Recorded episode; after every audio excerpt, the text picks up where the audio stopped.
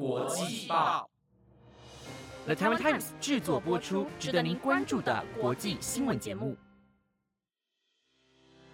欢迎收听台湾国际报，我是怡安，马上带您关心今天三月九号的国际新闻重点。Hello，各位听众朋友们，大家好，我是怡安，又来到星期二的晚上了。不知道大家今天过得好吗？在收听今天新的一集台湾国际报之前，可以先按下订阅，关注台湾国际报 Podcast，这样就不会错过每天更新的国际新闻重点。而今天也会带大家继续关注到缅甸方面的消息。究竟缅甸军方又做出了什么事情呢？另外还有美国对阿富汗提出的和平协议又是什么？以及日本即将实施的道路实验，具体到底在干什么呢？详细的内容就在今天的节目当中，大家不要急着跳过哦。那么，首先带您继续关心到缅甸方面的消息。就在上周，缅甸军警再一次的进行血腥镇压，造成至少三十八名示威民众的死亡之后，接着更是在三月六号的晚间，在缅甸第一大城仰光采取了夜间突袭以及逮捕示威者。缅甸军方不仅是在多处区域对着民宅开枪，甚至连医院都不放过。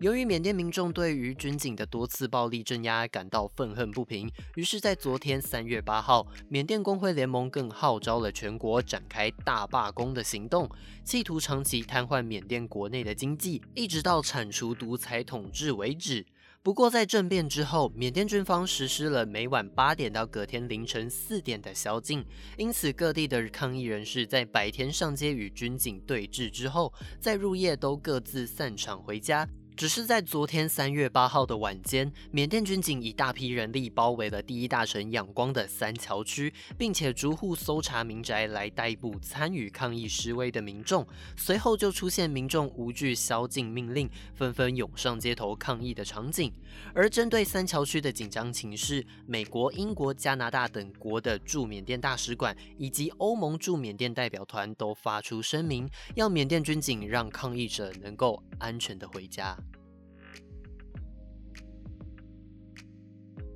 下一则消息则是关于缅甸的独立媒体在昨天三月八号遭到缅甸军警的搜查，其中包括了今日缅甸在内，一共有五家独立媒体的执照遭到撤销。这也导致了缅甸的媒体工作者担心，军方将全面的收紧缅甸国内的新闻自由。自从二月一号缅甸军方发动政变以来，军政府不仅以大规模的武力镇压示威者。更在过程中逮捕了在现场报道的记者，一直到昨天三月八号，军政府更是大动作的搜查媒体。而独立媒体今日缅甸在昨天晚间发布声明指出，缅甸军警在昨天下午搜查了今日缅甸的办公室，不仅破坏了上锁的门，更扣留了电脑、印表机以及一部分的资料伺服器。除此之外，今日缅甸的总编辑虽温指出，缅甸军方不打算让缅甸有任何的新闻自由。而隋温也表示，今日缅甸会继续报新闻，即使他们的工作人员需要冒着被杀或是被关的风险进行报道，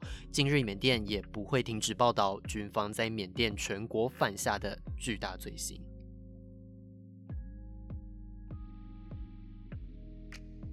接着带您关心到，在上个月二月二十二号的时候，欧盟的外交政策主席巴瑞尔宣布，将对缅甸军方有关的企业进行制裁，以及取消部分的援助计划之后，欧盟将在三月二十二号召开的外交部长会议上扩大对缅甸军方的制裁措施。事实上，在上个月欧盟寄出对缅甸军方的制裁之前，欧盟在二零一八年的时候就已经对缅甸实施武器禁运的措施，并且针对部分的高层军事将领实施制裁。不过，这一次针对那些为缅甸武装部队创造收入或是提供财政支持的公司发动制裁，将是从二月一号的军事政变以来，欧盟对缅甸最为严厉的回应。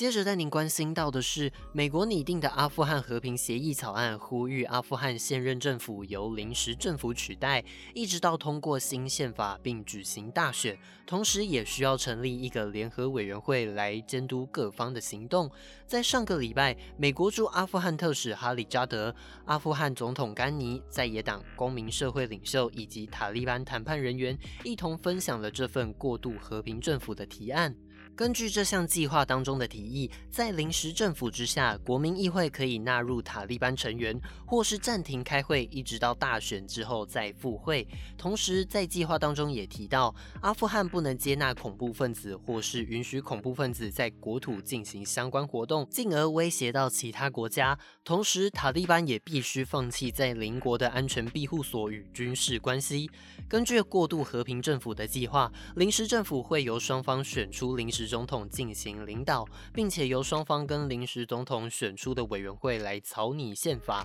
并且依据宪法在举行大选之前，都由临时政府来治理国家。而这份计划也在先前经由黎明新闻等阿富汗媒体的报道，证实了这份草案是真的。而美国新任的拜登政府希望能够在五月一号前重启和平谈判，到那个时候，最后的两千五百名美军必须根据二零二零年二月塔利班。与前川普政府签订的协议，离开阿富汗。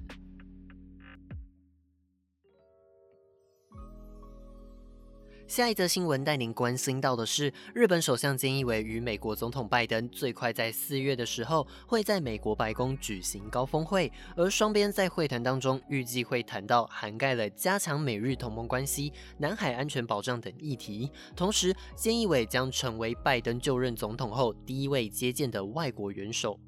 根据日本读卖新闻在三月八号的报道，美日两国政府目前正在磋商安排菅义伟与拜登在美国白宫举行高峰会仪式。由于目前还要观察新冠病毒的疫情情况，来参考国会日程等原因，将在之后协调出具体的行程。而在日本读卖新闻的报道中指出，由于七大工业国集团 G7 预定六月在英国举行面对面的高峰会谈，因此美日两国政府希望能够在 G7 高峰会之前举行美日高峰会，因此时间有可能安排在四月或是五月的日本黄金周连假期间。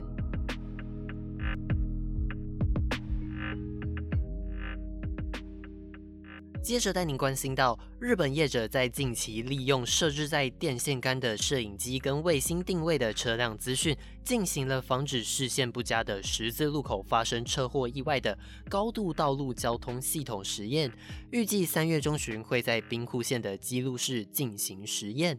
根据日本读卖新闻的报道。这项实验是日本第一次利用搭载乘客的市区公车所进行的实验，过程中不会进行任何的交通管制。而参与这次实验的业者包括地方公车业者等六间公司，利用能精准定位到公分的日本版全球定位系统卫星，再加上被安装在电线杆上的特殊摄影机，进而计算接近十字路口的汽车或行人的行进方向以及速度。而一旦电脑判断出有发生碰碰撞的意外可能，就会透过声音通知公车司机进行减速。而这项能够在道路上设置系统跟车上获得资料相互交换的技术，被称作是安全驾驶支援系统。目前包括日本在内，全球各国都在持续的进行研究当中。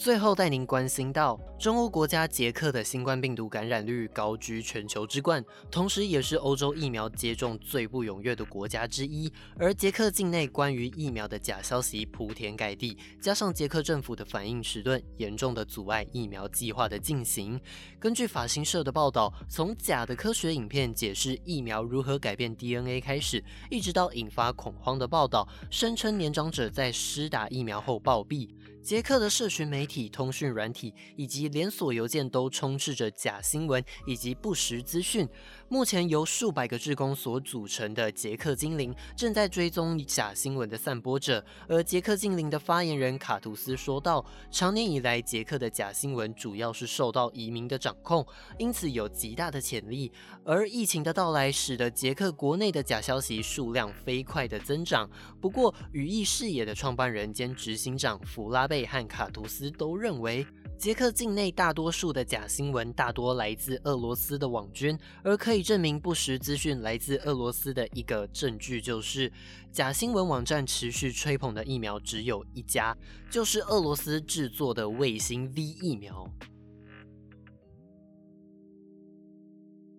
以上就是今天的台湾国际报。本节目由了台湾 Times 制作播出，每周一至周五晚间十点将准时带来当天的国际新闻重点。如果听众朋友们想获取更多不同类型的新闻内容，欢迎留言告诉我们。我是易安，我们明天见，拜拜。